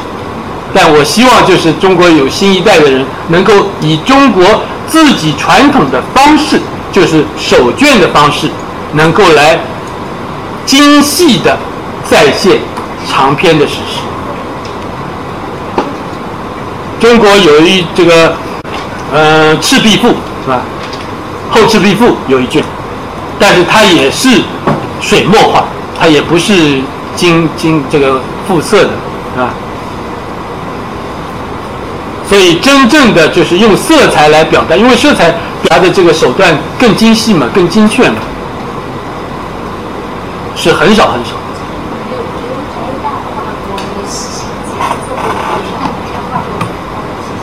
什么？刘刘蛋仔，刘蛋仔。啊，刘蛋仔。呃，刘蛋仔画画过《西游记》吗？没有画过吧？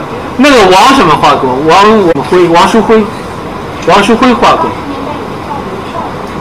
对，王书辉画画过《西厢记》，但是他是以连环画的形式。我就说，比起连环画来，真正的长卷。天衣无缝的，或者中间用一些传统手法过渡的，这个是很少很少的。对啊，对啊，洛神赋，但是都是也是古古很古的。宋代以后基本上没有。有吧？那个是这个这个《诗经》，《诗经》的那个画。对啊，《诗经》不是叙事词，叙事画。马和之的呀，都是一个一个一个断片，而且也不是，我就再三说了，不是用彩色，不是复色的，真正的经典的这个画。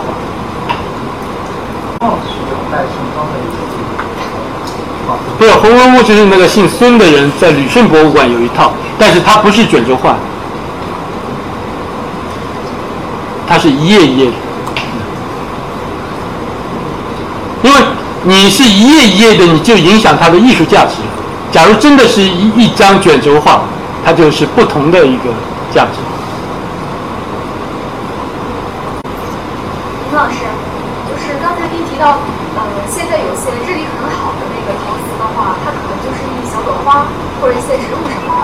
然后我想问一个问题，就是我因为了解不多，现在可能很多瓷器上大部分也是做花、做风景之类的东西。像中国古代的话，那些想呃考虑在这个瓷器上做这个故事化的，他们当时是一种什么样的心态，想传承什么？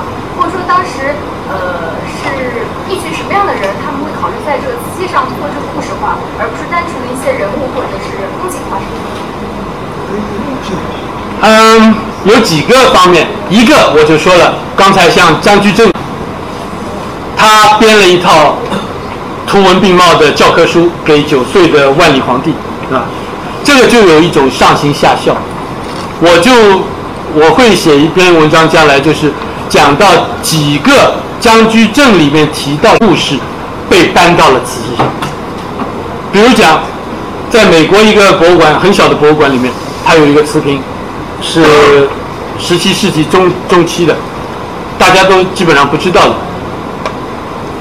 他表达的也是我第一个发现，他表达的是一个五代，应该是五代的一个娘娘，就是他表达的是这个小脚，裹小脚是怎么产生的？就是步步生莲花，他在地上画了一朵一朵莲花，然后走走过，是吧？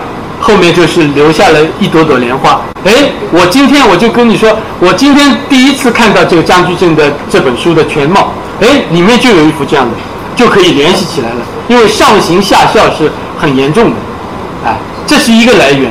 其他的一个来源，就像这个 Hollywood Planet，你搞联合产业，你去看戏了，有好多实际上这些画都有戏的。你看戏了，你到瓷器铺里面，或者做瓷器的人也知道，大家这个戏很流行，那么你多画几个，这个上面有这个戏的，大家就会买，这是商业驱动的，所以有政治驱动，有商业驱动，主要是这些这些来源，而且有很大程度上，就是我们忽视的这一点，就是中国叙事化，就像这个孟九力教授说的。从来儒家就是除了这个强调书文字以外，总是用图像来传播自己的理念。这个传统实际上从来没断过，但是就因为这个所谓文人画的理论甚嚣尘上，对吧？把这一个传统压下去，但实际上作为实践来讲，这个传统是非常顽强的，一直存在。因为大家都通过这个图像，因为图像很容易吸引人，像我今天吸引了你们来这儿一样，啊，能够掌握图像来影响人们的思想，是统治阶级也好，文人也好，从来没有放弃过这一块阵地。你要看包子他的一些画，他也是有一点就是同时也是劝向善的。这块实际上从风格来讲，它是抄日本人的，是吧？他一点都没原创。呃，然后当然了，他是在这个，他不是故事化，他是讲一个道理，就是刚才说的，对吧？你给他灌一个人物化。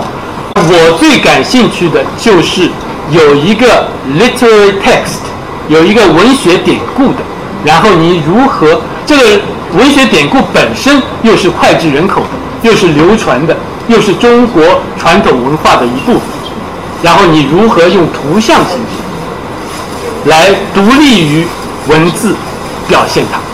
我最感兴趣的是这部分，根基图比如讲不太感兴趣。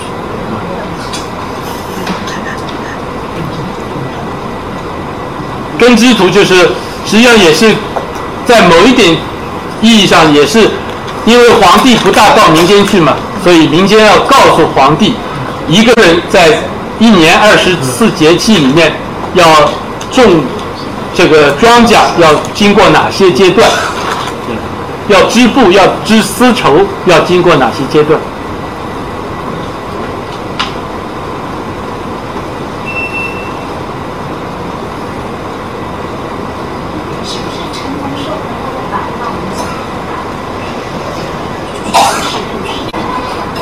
对不起，陈洪寿版画中间我没听清。陈洪寿的版画这个是就是当时这个时期的这些历史故事影响非常大的。这是大家书看到的一种说法，我不承认。就是大家因为拼命的就想要跟把明明这些都很好，像这张画是很漂亮的画，所以有人认为是它是宫宫廷的这个这个级别，一定要跟哪一个有名的人连在一起才能提高他的地位。我看他好就好，就像我刚才那张最漂亮的这个百花公主一样的，我就觉得它是好的一张，就是大喜的一张，对吧？年画。到底谁画的根本没关系，但是呢，大家总是好多写书的人总是要把萧宁从啊、这个陈洪寿啊或者文人加入啊这些都写出去，但是有没有证据呢？不要就是仅仅亮观点啊，亮观点或者杜撰出来的观点没意思的，对吧？我讲每一句话都要有一个事实，always evidence based，就像医生一样，对吧？医生看病也是这样的。不能随便你说 说你是生了什么病，你由于哪一个指标不一样了，哪一个地方有什么问题，哪一个地方有阴影，我才来判断这个东西怎么样。他当时画他画到那个曲子形图，还有那个曲子叶子，因为当时在世界上非常流行，范围很广，所以。对啊，有一定范围我承认，但是实际上，甚至于你可以倒过来讲，他是修了民间的那些很自由的画风。啊，变形，啊，才才这样，才达到他的成功。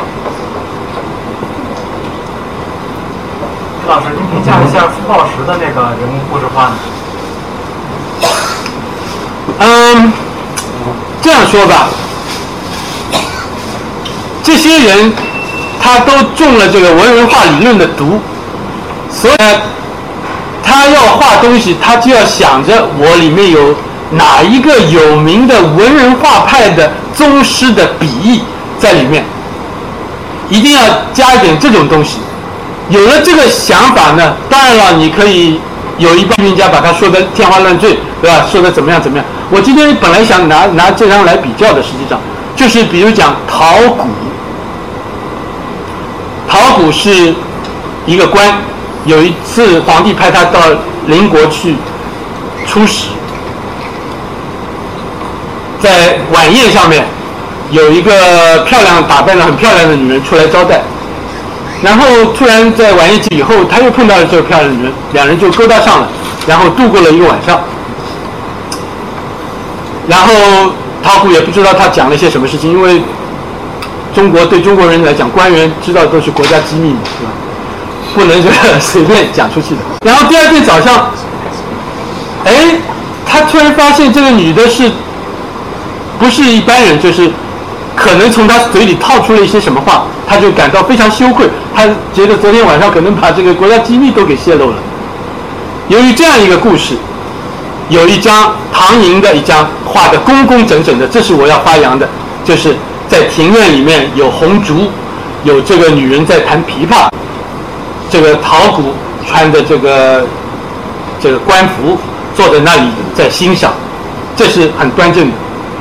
但是到了傅老师那里，就是一个老头，然后一个女人站着，他也叫陶谷，就是这个时候到了这个时候。当然了，你可以从艺术上来说，它抽象啊，它就是对吧？什么啊，你都可以说。但是，或者有人喜欢，有人想一掷几千万都没问题。但是我就是说，它没有代表一个，我还是相信，就是在一定的范围内，在线是非常重要的。你要有艺术性的在线，而不是仅仅的就是抽象。或者怎么样？这是我对傅抱石的看法。他就是弄几个他的，你一看就是傅抱石，对吧？眼睛就是这个样子的，女人的眼睛就是这个脸型就这样子的，啊，这就就没意思了。你是为了家里挂一张傅抱石呢，还是我要对吧？哎，欣赏一下这个艺术家怎么来表现当时的一些油灯啊，或者一些家具啊，对吧？家具上的花纹啊，我对这些更感兴趣。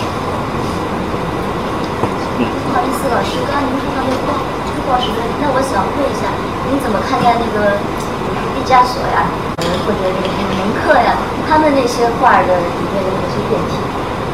不是，我刚才讲都是，我刚才说了，什么东西都有 context，都有一个背景。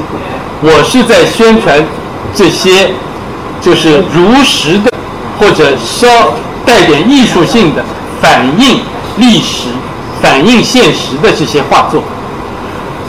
艺术到了今天，什么东西都是艺术，对吧？我拿起这个东西砸一下，你你把它录下来放到 YouTube 上面去，就是倪一冰的行为艺术，是吧？假如假如这样讲的话，所以呢，青菜萝卜个人所爱，对这个毕加索对蒙克，蒙克他给我的印象是 puberty，对吧？非常这个 少女到了发育阶段，她突然的一下。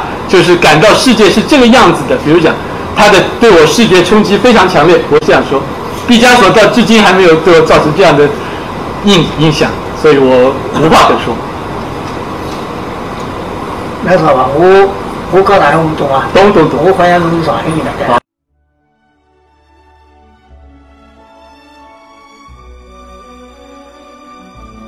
感谢聆听本期复兴论坛。